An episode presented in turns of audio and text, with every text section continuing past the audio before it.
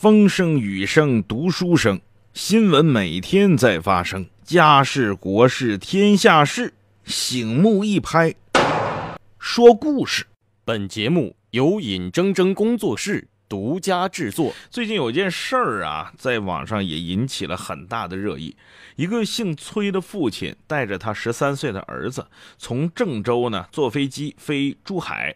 在郑州机场候机的过程当中啊，这航空公司的这个人呢，就感觉这孩子这怎么行为有点怪异哈，于是就就上前问说：“这个你这儿子怎么回事啊？在那跑来跑去的，说话这么大声，多动症吗？还是怎么着？”崔先生啊就没办法，主动告知，这以为是给人家添了麻烦了，说了实在对不起，我孩子呢有病，他是自闭症儿童。本以为呢能得到航空公司的特别照顾，或者说是这个谅解，没想到航空公司居然以孩子有自闭症为由，拒绝了这对父子的登机。而航空公司的做法，居然还得到了大多数网友的支持。这些网友支持的理由是，自闭症的孩子在飞机上一旦呃发作的话，就会影响。飞机的安全就会影响其他乘客的安全，可是对不起，请允许我这一次说一些反对的声音。这个之所以被拒绝，按照航空公司的说法是行为异常。那这行为怎么异常呢？崔先生这儿子就是来回走，大声说话，这就行为异常。而在听到自闭症三个字之后，航空公司才拒绝了他们的登机。那么我们就要问了。这个来回走动和大声说话是发生在候机厅还是发生在飞机上呢？显然是发生在候机厅吧。而在机场里面来回走动、大声说话，这难道说是很大的安全隐患吗？难道在机场里面不可以来回走动吗？在候机厅不可以大声说话吗？大声喧哗就意味着有攻击人的倾向吗？那我在坐飞机的时候，经常碰到，甚至在飞机上都大声喧哗的人，为什么航空公司不把他们拒绝出飞机呢？而航空公司的声明里面说呢，拒绝登机的理由是行为异常。但是我可以清楚的判断，他们也许是听了“自闭症”三个字之后，对待这对父子的目光才发生了变化。要不然的话，怎么会听到“自闭症”三个字以后才？做出了拒绝登机的这个决定呢，在这里我给各位普及一个常识：自闭症啊是一种发育障碍，最主要的表现是孩子不能和人正常沟通，往往也没有语言表达的能力，这是自闭症孩子的表现。好了，有没有危险呢？在极端的情况下，他有自残或者攻击他人的行为。但是这种情况比较少见，而且更关键的是可控，就是他自残或者伤害他人的行为是可控的。如果这个孩子自己独自乘坐飞机，航空公司认为他有伤害他人的倾向，那我觉得你拒绝孩子登机还勉强说得过去，其实也说不过去。你航空乘人员是做什么的呢？重症病人你都可以坐着飞机给飞过去，都都都可以给送过去，那怎么一个自闭症的孩子你就不能容纳呢？更何况这个孩子是在监护人的陪同之下乘坐飞机的。曾经有一篇研究中度自闭症青少年的论文当中啊，自己出行的这个论文当中。这个作者就发表了观点，说作者发现呢，他们是可以通过练习来逐渐掌握技能，而且表现是稳定的。也就是说，自闭症的孩子经过了专业的训练之后，是可以自己出行的。最关键的是，这位自闭症少年，注意是有监护人陪同的，这也不是他们第一次坐飞机。那么，请问航空公司拒绝他们登机，到底有没有依据？我查阅了相关的法律条文，根据《中国民用航空旅客行李国内运输规则》第三十四条，传染病患者、精神病患者或健康情况可能危及自身或其他乘客安全的承运人不予承运。但是这条规定就显得相当笼统，没有具体细化到什么病种，也没有对安全影响提供可操作性的可能的等级标准。说我判定你是什么级别的威胁安全，我拒绝登记，没有，就是这么笼统的一条。那么这种笼统的一条就会表现出什么样的实际的状态呢？就是所有都是由航空公司的人自行去掌握的。我觉得你不能登机，你就不能登机。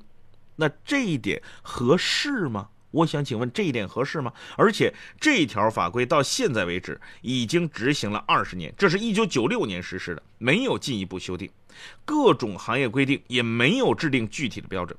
著名航空律师张启怀认为，这起案例暴露出了是航空部门立法滞后、执行畸形、争议之后无人处理三大问题。在整个新闻的跟帖当中啊，我为什么说绝大多数的网友都支持航空公司的做法呢？他们认为这是对其他乘客的负责。那都是说航空安全呐，航空安全呐，只要一说航空安全四个字，航空公司就战无不胜，深得民心。所有人都会抱着宁可错杀三千也不放过一个的心理，而这种态度以往早有体现的。这个曾经有一个专题说，这个中国民航还能不能不晚点了？有些人就就就就反馈了这样一个一个信息哈，说很多国人认为呢，只要是为了安全，怎么晚点都可以理解，你晚个三天五天的都可以理解，等等等等。另外还有，曾经在互联网上有过这样一期专题，叫做“飞行模式何时不再徒有其名”，就是说我们现在在坐飞机的过程当中，你把手机打开飞行模式，其实就够了，不行。你必须要关机，因为它会威胁到航空安全。那么，手机设置飞行模式的目的何在呢？既然它不能在飞机上启动安飞行模式的话，那我为什么还要设置这样一个飞行模式呢？手机厂商在手机出厂的时候设置这个飞行模式，难道就是给手机扔着玩的吗？而且，还有很多人居然能够理解开飞行模式的这个。不必要性，或者说必须关机的必要性，这个就叫什么呢？这个我看到有人的观点叫做对于安全性的强烈偏好，而对于安全性强烈偏好，就会给歧视。找出各种各样的理由，比如说，只要艾滋病毒携带者对他人有一点传染的风险，我就要歧视你，我就要让你隔绝；只要有前科的专车司机，你让我有一点不安全感，我就要把你拒之门外；只要自闭症儿童有攻击他人的一丝丝可能性，对不起，我就要把你驱逐出去。一个真空的排除所有潜在风险的社会是不存在的。所谓不怕一万就怕万一，只会把一个社会变得更加的不宽容和互相不信任以及互相攻击的模样。所以，某些行业擅长把服务和安全对立起来，逼你二选一。要么你就享受服务，但是我不再保证安全；要么你选择安全，我不再给你提供合适的服务，只能二选一。可问题是，真的只能二选一吗？队伍明明很长了呀！我们去坐飞机的时候，你往往会发现排着那么长的队伍，安全安检的这个脚步是一拖再拖。女生刚买一个新新包，也得塞进万年没有清洁过的检测设备当中。如果你带瓶水，恰好又拿在手里，对不起，你只能喝一口。同样都是安检呐，我们做个比较哈。比如说很多这个城市的地铁站，它也需要安检，理由就是。安全，而这个地铁站的安检呢，只查包不查人，就是人什么样的人你都过去，包对不起，你让我查一下，看看有没有违禁物品。过去我们都能理解，这些都能理解，可是唯独我有不能理解的是，我去某个城市的时候，我发现这安检员在安检的时候，这个这个包不是要过那个安检机吗？他盯的不是电脑屏幕，他盯的是手机屏幕，在那我不知道是玩游戏还是发短信，我足足站了十分钟，他的眼睛没有从手机屏幕上移开，说明什么呢？说明他自己很清楚，他做的工作是做做样子，而不是真真正正的做安检。而做样子的理由是什么呢？理由就是为了安全，所以为了安全，一切都可以排开。正是由于强烈的安全偏好，国内很多行业就准确地把握了受众的心理，非常擅长的把安全和服务通通的对立起来。你觉得我做的服务没到位是吧？好，我告诉你，我是为了安全，安全和服务，您选一个吧。这件事儿啊，让我想起了另外一件类似的事件哈。这个在二零一四年的时候，有三名旅客准备从沈阳飞石家庄。遭遇到了春秋航空的拒绝，原因是呢，这三名乘客主动告知工作人员自己是艾滋病毒感染者。虽然事后呢，春秋航空公司董事长出面道歉，但是他也是这么说的。他怎么说呢？他说：“其实只要艾滋病人不张扬、低调一点，春秋航空公司根本不会阻拦他们。你看什么意思呢？就是说你干嘛告诉我呀？你告诉我，我当然要拒绝你喽。你不告诉我，你偷偷上飞机，我也不会管你。”请问，这叫对安全负责的态度吗？这是真真正正的把安全和服务对立起来看。归根结底，很多人不爱具体的人，只爱宏大叙事，所以当个案发生的时候，很多时候原形毕露了。崔先生在事件之后表示呢，再也不坐飞机了，因为他对飞机的服务彻底失望了。世界上从此又多了一个悲伤的父亲。也许在我们的心目当中，或者说当你听来这条新闻听完之后，你只是会觉得无非就是多一个人不坐飞机而已。可是对于这个这对父子而言，他们从此不再有勇气走进机场，他们从此不再有勇气在电脑上下单去订一张飞机票。大家扪心自问一下：一个十三岁的自闭症少年，在父亲的监护下，真的会对飞行安全造成很大的影响吗？我们都是好孩子，异想天开的孩子，相信爱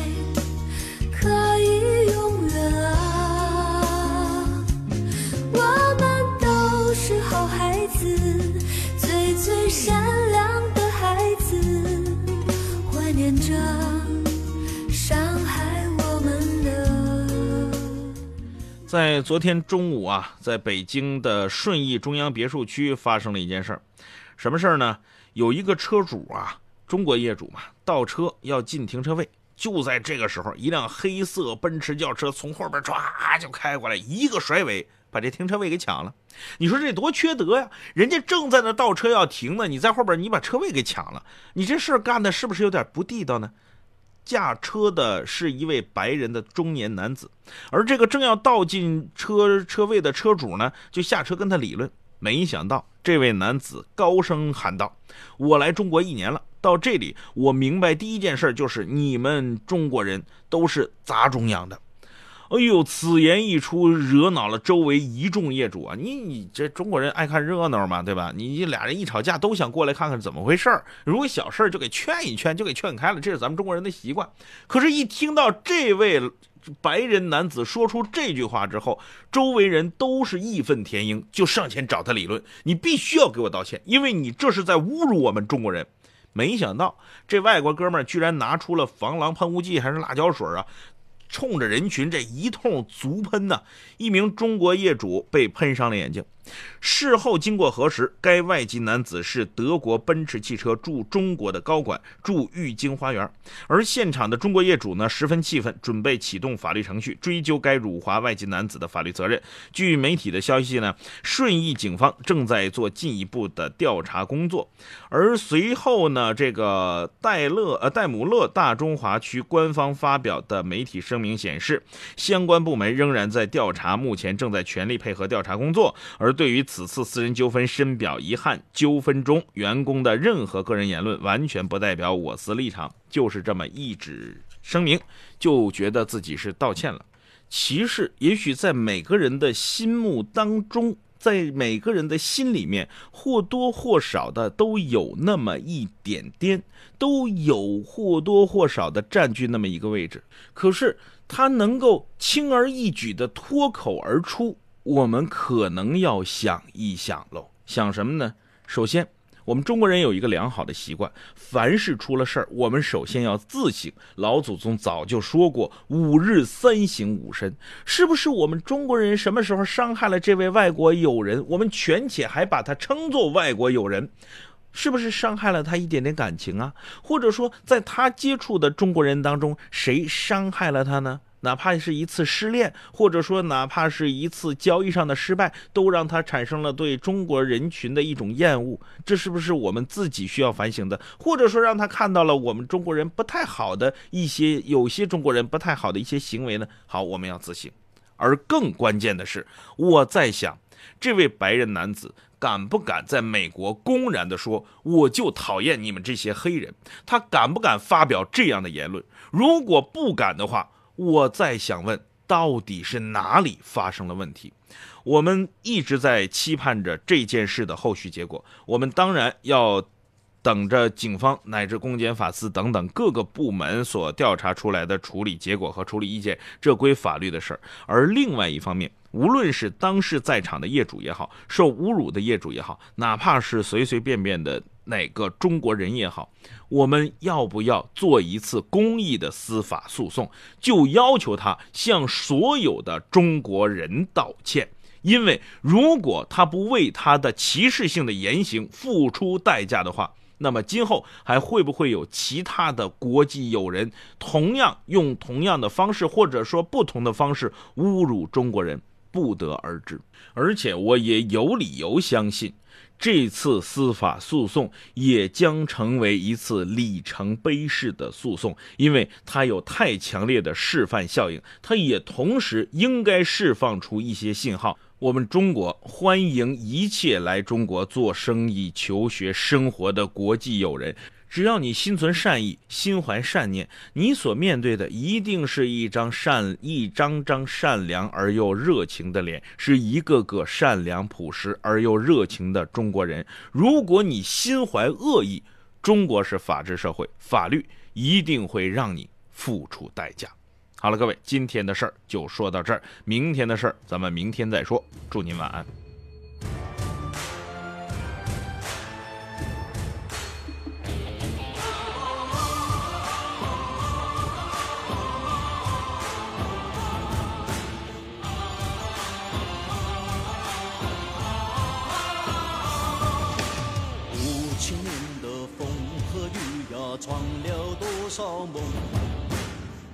色的脸，黑色的眼，不变是笑容。八千里山川河岳，像是一首歌。无论你来自何方，将去向何处，一样的泪，一样的痛。曾经的苦难，我们留在心中。一的钟，未来还有梦，我们一起开拓。手牵着手，不分离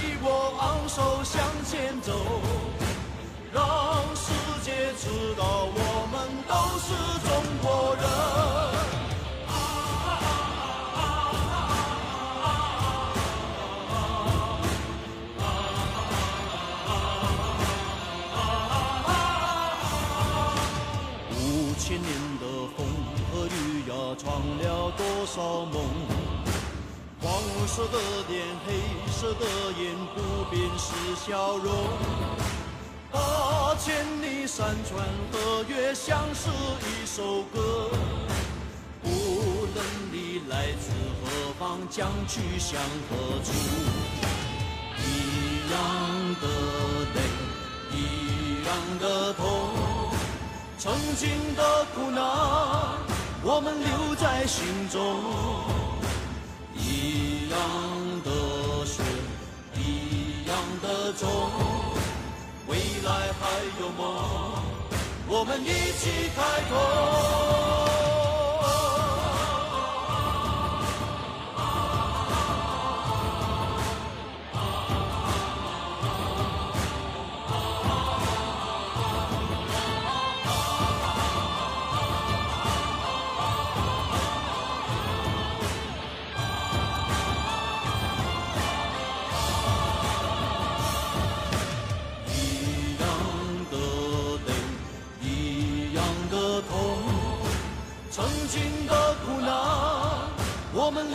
在心中。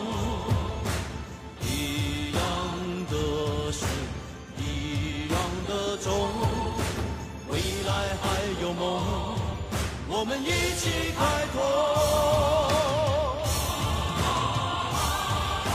手牵着手，不分你我，昂首向前走，让世界知道我们都是中国人。手牵，不分你我，昂首向前走，让世界知道我们都是。